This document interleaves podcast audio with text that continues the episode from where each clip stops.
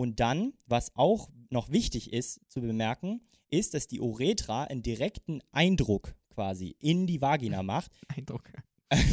Abdruck. oder? Einen Abdruck mehr. Ja, genau. Eindruck Also schöner. die Vagina an der Stelle ist äh, leicht äh, eingedrückt, wahrscheinlich nicht äh, Aber nicht beeindruckt bedrückt. und nicht beeindruckt. genau. Jetzt mal hier zurück, Mensch. Situs Inversus. Der Vorklinik-Podcast.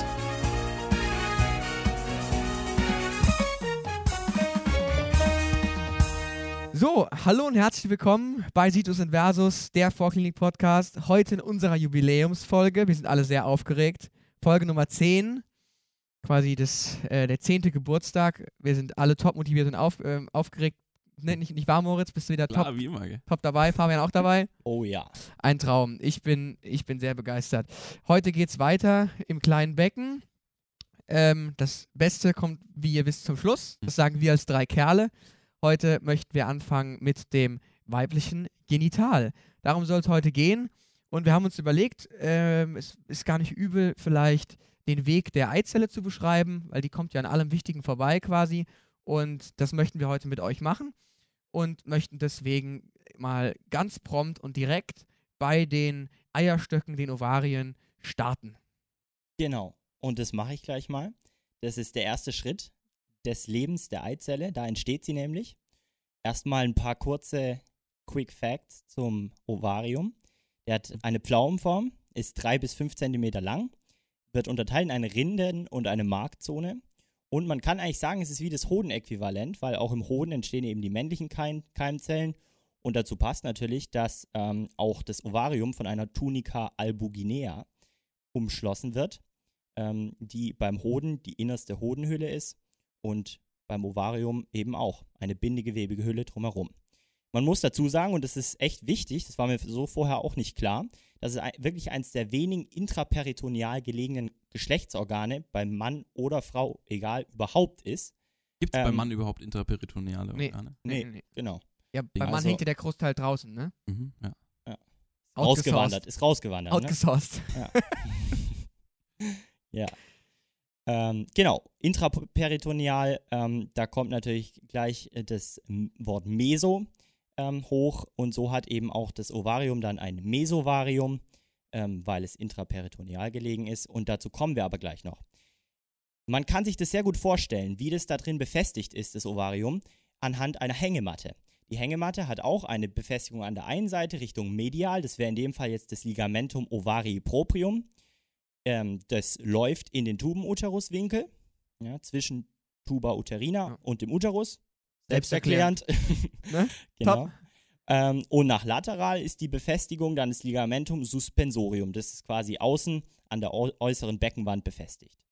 So, und diese zwei Ligamenta, zu denen kann man eigentlich nur noch sagen, dass sie jeweils eine Arterie beherbergen. Das wäre im Falle des Ligamentum ovari proprium einmal die Arteria ovarica und beim Suspensorium wäre es die Arteria uterina. Und diese zwei Arterien, die anastomosieren auch noch. Genau, ja. Na sowas. Ja, an, und an sich sind, sind das die beiden zuführenden Arterien. Das heißt, eigentlich, streng genommen, müsste ja eigentlich, müssten ja diese Ligamenta das, das Mesum sein. Das Meso, theoretisch. Weil die Definition von Mesum ist ja, dass es unter anderem auch Gefäße führt.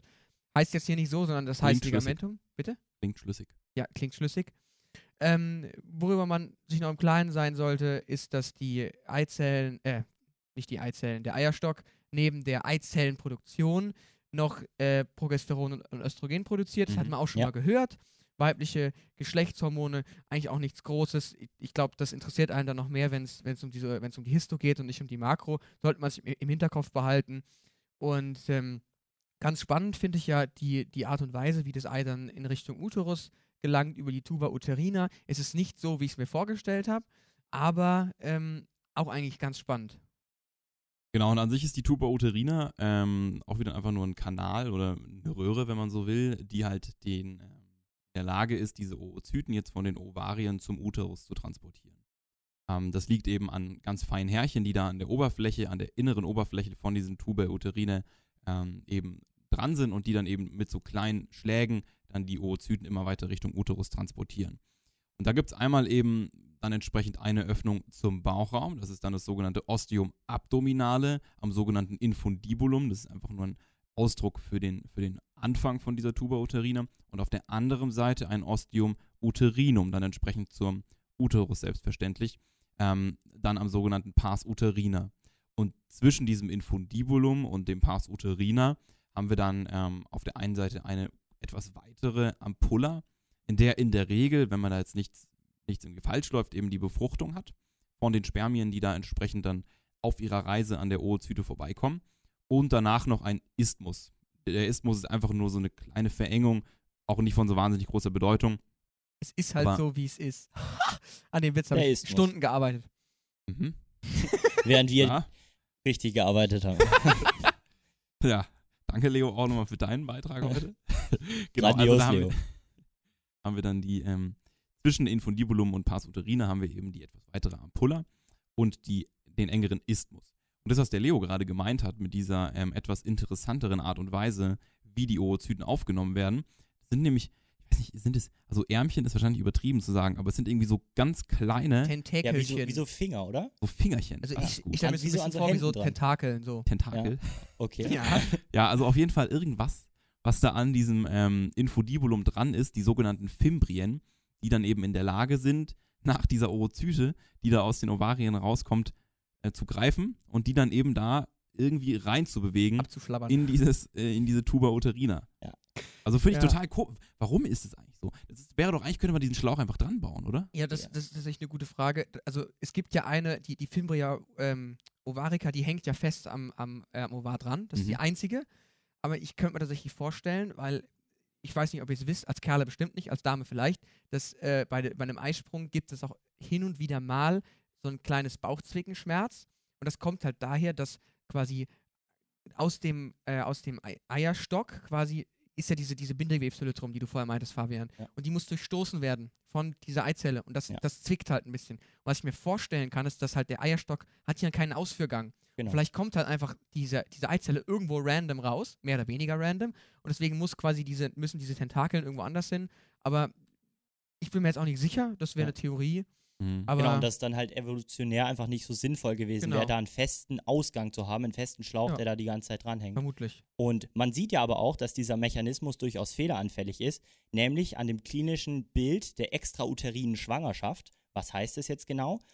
Das ist einfach der Fall, wenn dieses ähm, da, Legt da los, der da- Fabian. Ja, ja, da, da staunt der Leo, gell?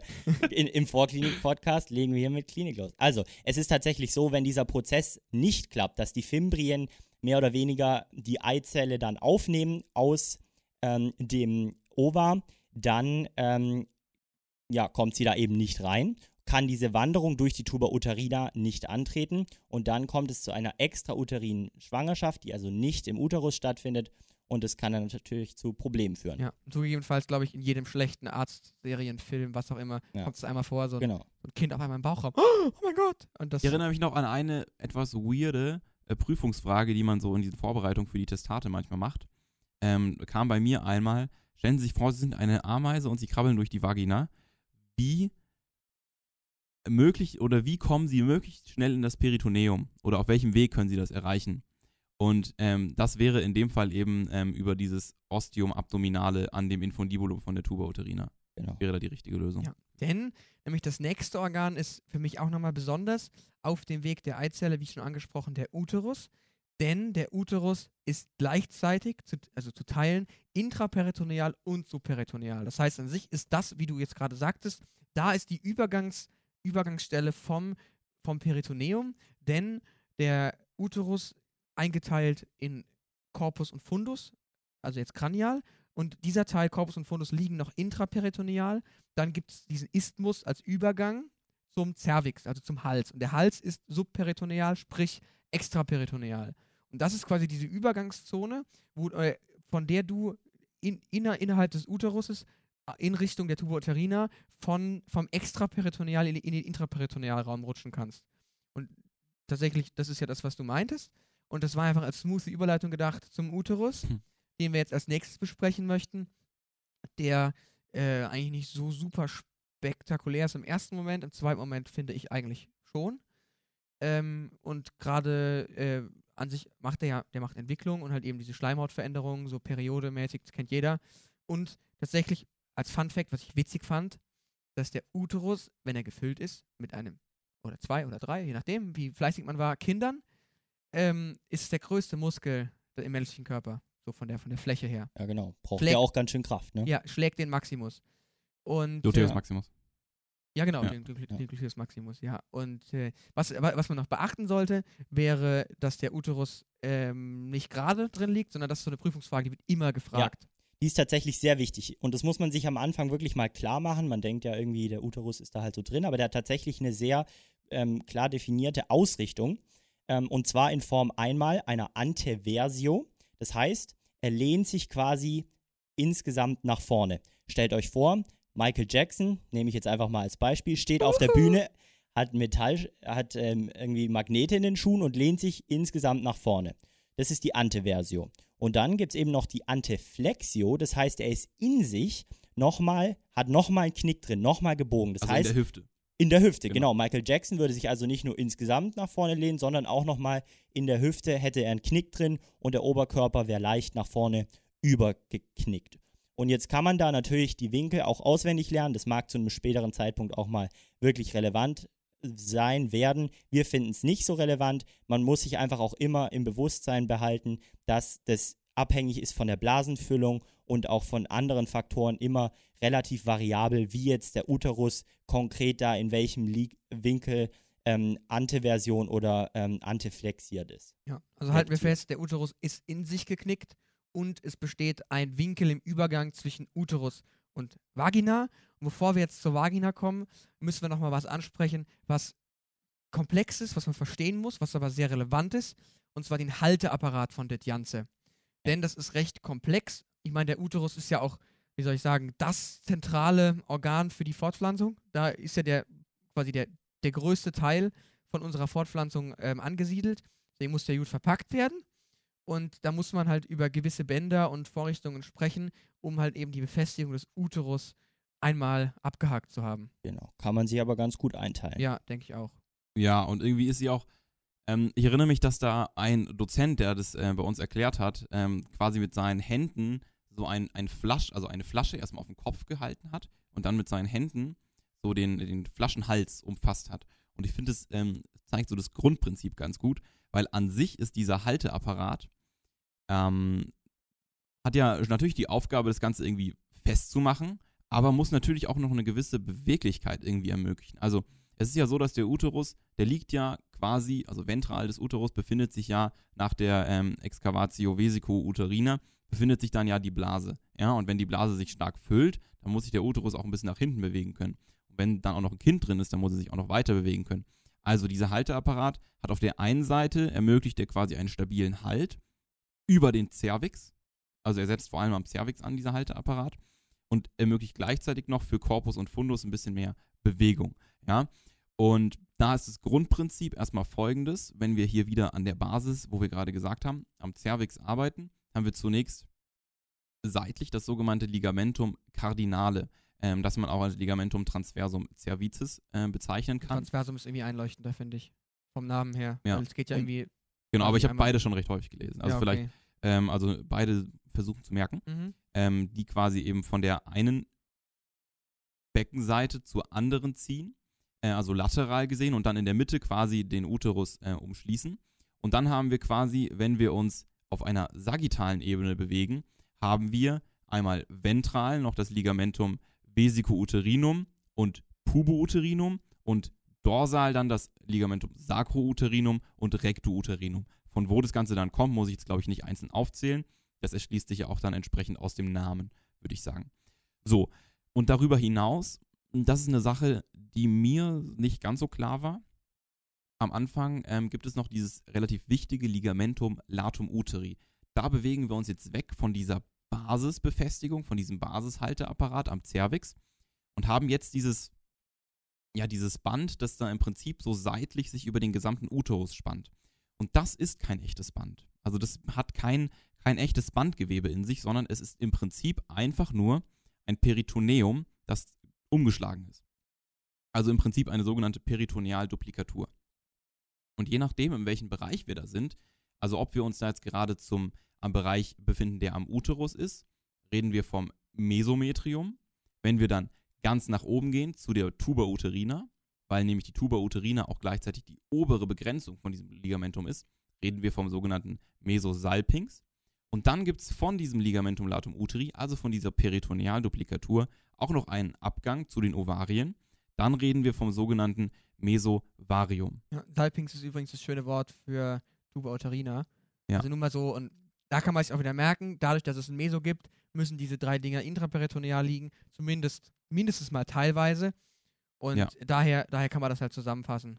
Ja, also Und dann gibt es noch ein letztes Band, das man auch noch nennen muss. Also wir hatten jetzt diesen Basisapparat unten, diesen Halteapparat, dann diese Peritonealduplikatur und dann eben auch noch das Ligamentum teres uteri.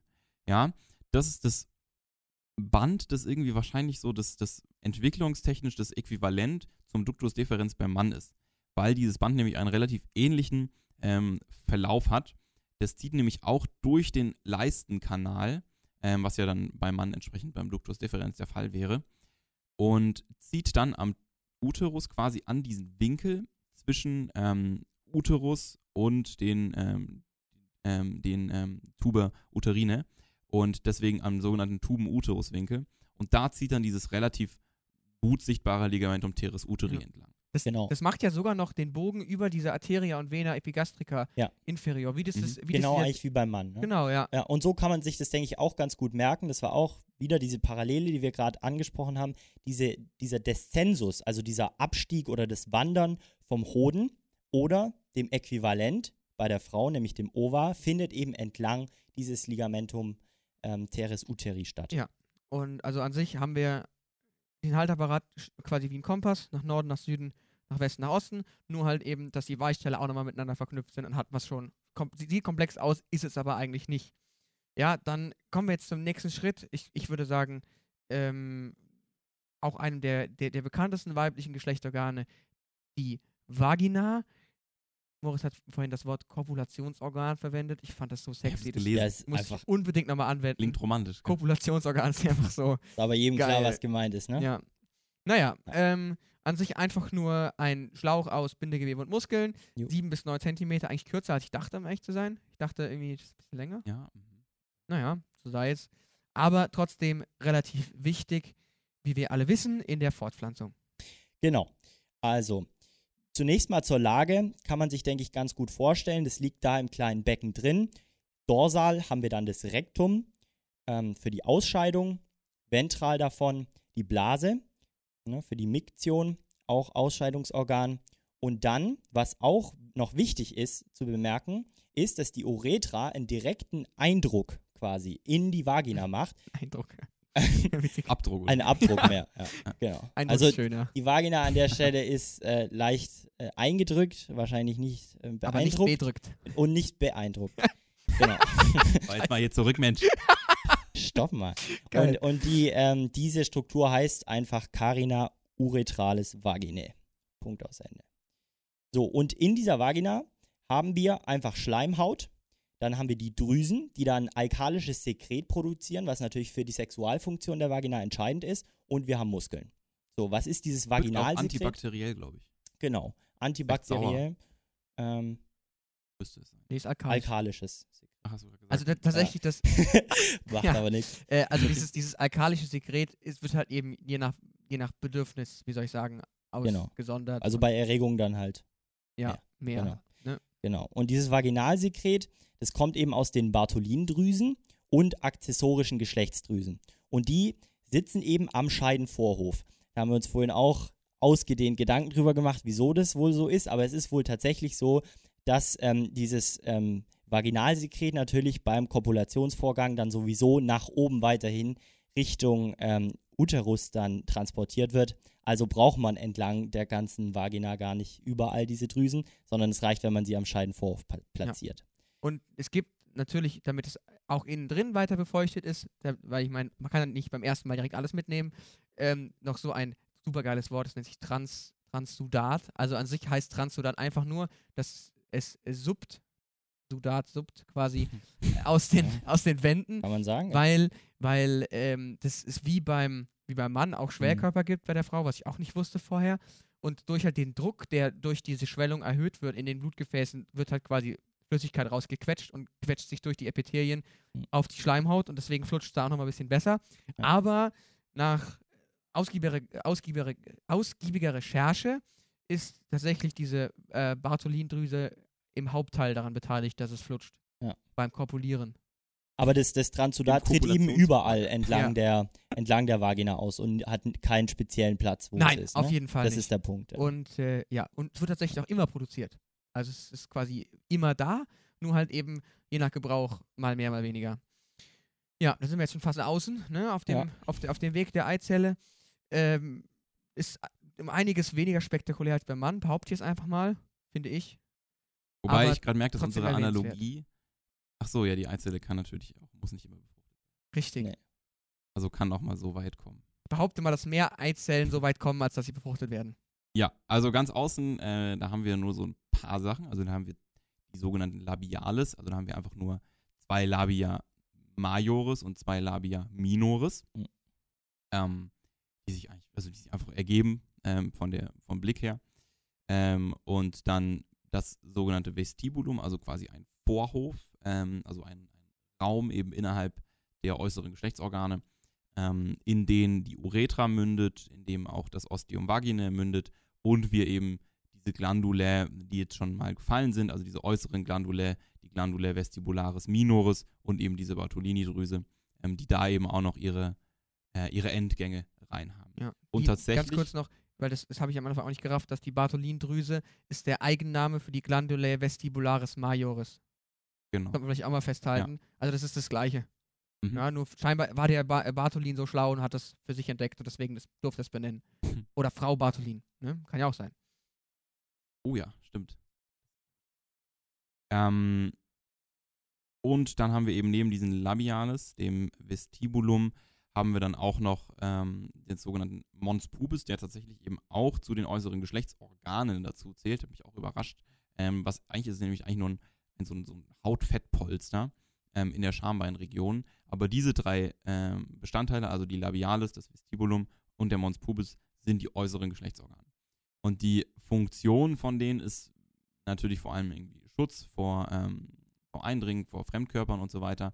Und natürlich auch im ganz Entscheidenden die sexuelle Erregung. Ja. Also da haben wir eine ganze Menge ähm, Genitalnervenkörperchen, die da ändern, äh, enden und ähm, unterm Strich auch den Ausdruck der sexuellen Erregung eben mit sich bringen durch die Schwellkörper, Ja. die anschwillen. Also Ganz das ist auch so ein noch- Ding, was ganz kurz, was Ja. glaube ich nicht alle wissen, ähm, dass auch Frauen Schwellkörper haben, die ähm, beim Sex anschwillen, aber die ähm, natürlich einfach nicht so, nicht so sichtbar sind Mhm. wie beim, äh, beim, beim Herren. Es liegt halt weiter innen, ne? Es ist Genau. nicht alles nach außen gestülpt. Falls ihr euch fragt, wo diese Mons pubis ist, weil ich habe sie, ich hab sie auch gesucht, das ist da, wo die Wiese wächst. Wenn ich es mal so lapidar sagen darf. Venushügel, ne? Ja, genau, einfach da, wo es quasi behaart ist. Aber soweit, soweit war es das schon damit, ja. Ja. Genau, Genau, das Einzige, was man nämlich merkt beim Anspielen, ist dann natürlich die, ähm, der Kitzler, der ähm, quasi das Ende von diesen Schwellkörpern darstellt. Ja, also der Kitzler besteht tatsächlich aus zwei sogenannten Glanz, also zwei Endigungen von zwei Schwellkörpern, nämlich zwei Corpora cavernosa, die jeweils quasi ähm, ein, eine Crura bilden und die dann auch beide eine Glanz haben, die zusammen ähm, die Klitoris bilden. Also auch hier wieder eine ähm, große Analogie zum ähm, männlichen Geschlechtsorgan, die man nicht vermuten würde, die aber auf jeden Fall da ist. Genau. Ach, Aber- und äh, es gibt auch noch einen weiteren Schwellkörper, um diese Analogie noch weiter zu äh, ziehen, nämlich in dem sogenannten Bulbus vestibuli. Aber den, der ist äh, tatsächlich nicht merkbar. Also das ist ähm, Ja, der Bulbus vestibuli, der ähm, dann eben quasi entsprechend um den Vorhof. tatsächlich Ja, muss ich, muss ich das- zugeben, dass ich bei einer der, ich meine, wir, wir, wir verzichten jetzt auf Namen, bei einer der größten Internetplattformen äh, für Wissen äh, habe ich tatsächlich äh, recherchiert und da gab es tatsächlich ein Bild, dass bei Erregung sich quasi die Tür öffnet und die Lippen etwas auseinandergehen. Und ich spekuliere jetzt mal, dass es vielleicht was mit dem Anschwellen von diesem, von diesem äh, Schwellkörper zu tun hat, dass es quasi die Lippen ein bisschen auseinanderschiebt und es quasi die Tür aufmacht. Könnte sein. möglich wäre es. Reine Vermutung jetzt, aber ja, ja, ich weiß nicht, also die Zusammenhänge konkret, was da was in was resultiert, weiß ich nicht. aber ich Ja, glaube, da müsste man tatsächlich einen, einen, einen fertigen Gynäkologen oder eine Gynäkologin fragen, die sich damit bestimmt besser auskennen als äh, drei Dritt, Drittis, wie man, wie man ja so schön sagt. Ja, genau, das quasi jetzt mit, mit dem, mit dem Kitzler und wie soll ich sagen, dem, dem, dem, dem äh, weiblichen Höhepunkt der Lust schließen wir jetzt das weibliche äh, Geschlechtsorgan soweit ab und ähm, schauen jetzt noch mal ein bisschen konkreter die restliche Beckenregion an, sprich die Beckenbodenmuskulatur, wo man schon viel von, viel von hört. Eigentlich nicht ganz so kompliziert, aber man muss sie halt mal genannt haben. Ähm, das ist in zwei Diaphragmae unterteilbar, äh, Pelvis und Urogenitale, und deswegen gehen wir jetzt mal von oben nach unten und, und schauen uns mal erstmal das Pelvis an. Okay, das Diaphragma pelvis ist eigentlich ziemlich identisch mit dem Musculus levator ani. Und der wiederum besteht aus drei zu unterteilenden, zu unterscheidenden Muskeln. Das wäre einmal der Musculus puborectalis. Der ist eigentlich der wichtigste von den dreien, die den Musculus levator ani bilden, weil Den der hatten wir auch schon tatsächlich mit Tim, Mhm. ne? Erinnert euch, den hatten wir schon. Grüße an Tim, der ist gerade am Wandern, oder? kommt wieder. Keine Angst. Ähm, und da lacht der Leo. und äh, also der Puborectalis ist tatsächlich eigentlich der wichtigste, weil das der Schließmuskel bei der Defekation ist, beziehungsweise der verhindert erstmal, dass da eben was austritt. Der zweite ist der Musculus pubococcygeus. Der hat eigentlich primär eine, Stutz, eine Stütz- und Unterstützungsfunktion in dem Bereich da drin. Ähm, und der letzte ist Musculus iliococcygeus. Und die drei bilden eben den Musculus levator ani. Ähm, die, die Verläufe sind eigentlich ja relativ selbsterklärend, wenn man sich einfach die zwei Komponenten jedes Muskels anschaut. messerscharf kombinieren, damit das funktioniert. Messerscharf. Deswegen ähm, mache ich das jetzt einfach mal nicht und würde an den Moritz äh, weitergeben für den zweiten Teil der Becken oder den zweiten wichtigen Teil der Beckenbodenmuskulatur, nämlich dem Diaphragma urogenitale. Merke schon, du machst hier Leo arbeitslos hier. Schande, ey. Entschuldige, Leo. Ich, Alles ich, gut. ich, ich, Also wir machen das In Ordnung. Diaphragma ich kompensiere das. ich ich, ich bezahle dir das Geld. Ist in Ordnung. Das Diaphragma urogenitale ähm, ist noch ein bisschen weniger spektakulär als Diaphragma pelvis, weil es im Prinzip einfach nur aus den beiden Musculi transversus perinei profundus und superficialis besteht. Ja, also das ist im Prinzip einfach nur relativ weit ähm, kaudal, also wirklich am weitesten kaudal eben die Musculi transversus perinei profundus und superficialis im Prinzip einfach nur so eine kleine, so eine kleine Platte. Ja, ähm, und da müssen wir aber auch noch mal kurz über die Durchtrittsstellen reden, nämlich bei dem Diaphragma pelvis. Da hatten wir ja quasi diesen, diesen Musculus levator ani, der ja so eine kleine Schlinge geschlagen hat. Ähm, und man redet dann auch von dem sogenannten Levator-Tor, das dann davor liegt, also das quasi davon dieser Schlinge umschlossen wird. Klingt ja episch. Ja, gell? Oder man nennt es auch Hiatus urogenitalis. Und dieses Hiatus urogenitalis, das gibt es jetzt eben in genau der Form auch in dem Diaphragma urogenitale. Etwas weniger episch. Und da treten dann eben die Uretra und die Vagina durch. Durch diesen ähm, Muskel, also durch diesen Loch in dem Muskel dieses Hiatus urogenitalis. Kurz davor im Diaphragma pelvis, da gab es auch noch den, ähm, das, den Hiatus ani, der glaube ich selbst erklärend ist, was da durchtritt. Aber das ist ähm, mit dem Hiatus urogenitalis, den gibt es eben quasi in beiden Muskeln und da treten dann Uretra und Vagina. Genau. Oder halt ähm, die Vagina natürlich dann nicht beim Mann. Ja, ähm, ne? Aber Genau, aber es wäre ja zu einfach, wenn es dabei bliebe. Ähm, und es gibt dann noch zwei Spatii, Hm. nee, Spatia, ist ja, ne- Ja. ist ja neutral, die noch zu erwähnen sind, die ähm, das Ganze auch noch ein bisschen feiner einteilen. Jetzt sag nochmal, Moritz, wie heißt der? Wie heißt das nochmal? müsste Spatia das, oder das, Spati? das Spatium sein. das Spatium. Die Spazia, genau. TZ. Alter. Ja. Also es hat ein, also ein, eben der Dozent auch mit der Flasche, der hat, der hat auch immer von, der hat so ein bisschen so einen schwäbischen Einschlag. Der hat auch äh, von den Spazia oder vom Spatium. Ich möchte mich davon differenzieren. Sehr sympathisch. Ich möchte mich davon differenzieren. Ich nicht, ich hatte denselben. Und ich wurde leider überstimmt, es rauszuschneiden. Aber so ist es halt. Also in diesem Spatium extraperitoneale Pelvis, da also quasi in diesem ähm, Bindegewebsraum, da kann man eben anhand dieser Muskeln vom, äh, von der Beckenbodenmuskulatur, kann man eine Einteilung vornehmen. Ja, wenn man sich jetzt diese Schlinge vom Levator ani vorstellt, dann ist es ja im Prinzip zwei so relativ diagonale Muskeln und dann haben wir die Basis unten. Das ist ja dann der, ähm, das Diaphragma orogenitale. Ja? Und jetzt nimmt man sich quasi den Musculus levator ani und definiert einen Raum darüber, den supraevalatorischen Raum und den Bereich darunter, das ist dann der infraevalatorische Raum. Und über dem supraevalatorischen Raum, da ist dann im Prinzip, sind wir schon im Peritoneum und der infraperi äh, infra infraevalatorische Raum, Levator. schwierig. Ähm, Levatorische. Elevatorisch vom Elevator We- Ani.